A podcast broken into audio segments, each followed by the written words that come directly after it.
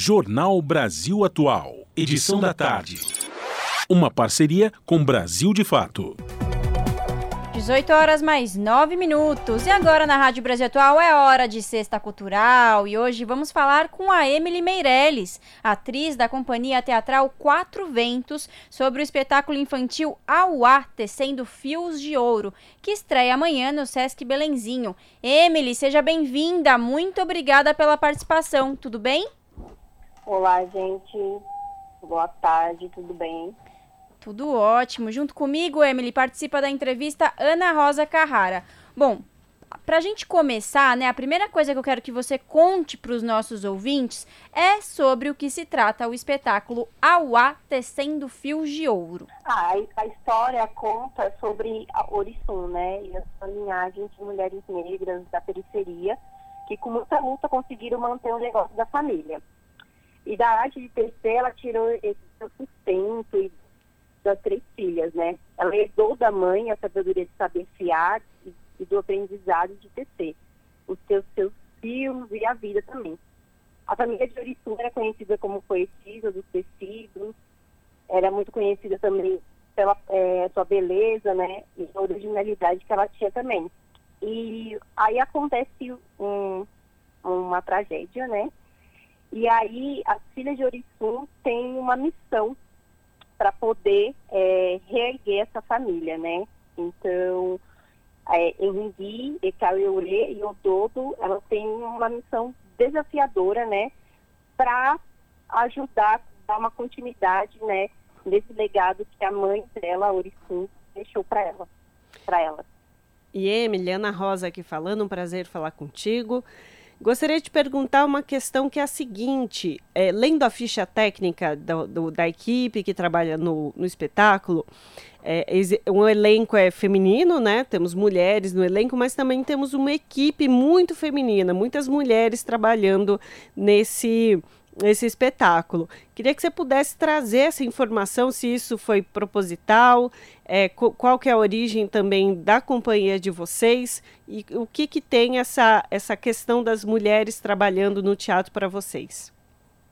Sim, sim. É, a equipe é totalmente composto né, por mulheres, é feminino também, mulheres é, LGBTQIA+, também, né, é, eu acho que a trajetória da CIA 400, né, a gente é composta por quatro mulheres e a nossa, a nossa trajetória a gente percebeu nessa questão em relação ao machismo, né? A gente ocupava um espaço que era majoritariamente feito por homens e a gente não tinha voz.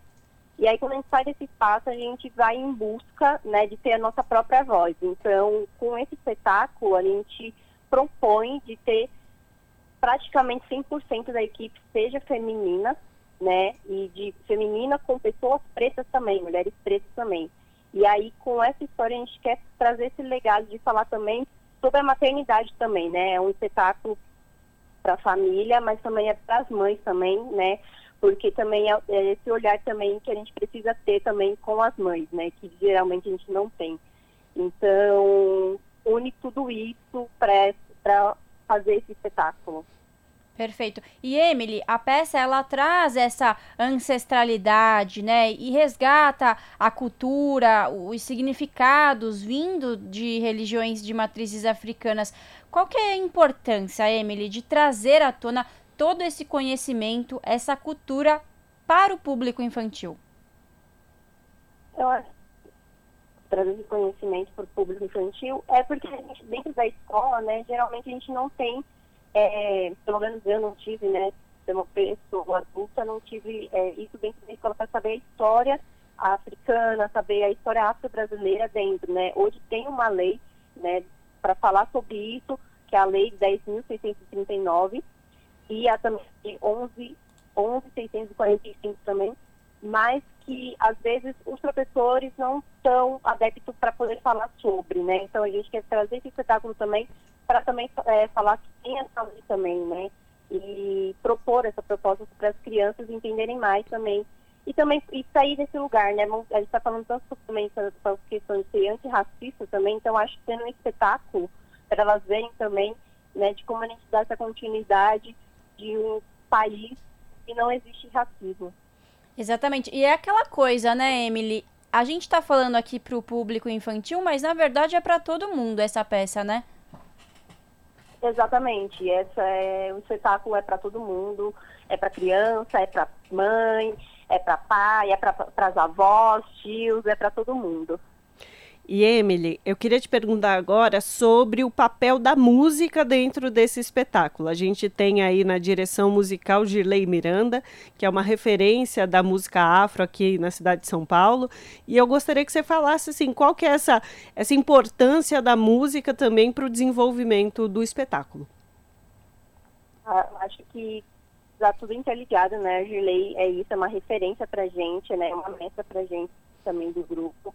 É, a música é isso para trazer também o lúdico, também a imaginação para as crianças, né? E trazer um pouco também do ritmo africano, também afro-brasileiro, para a gente levar um pouquinho, né, para o imaginário também, para entender como que é essa história.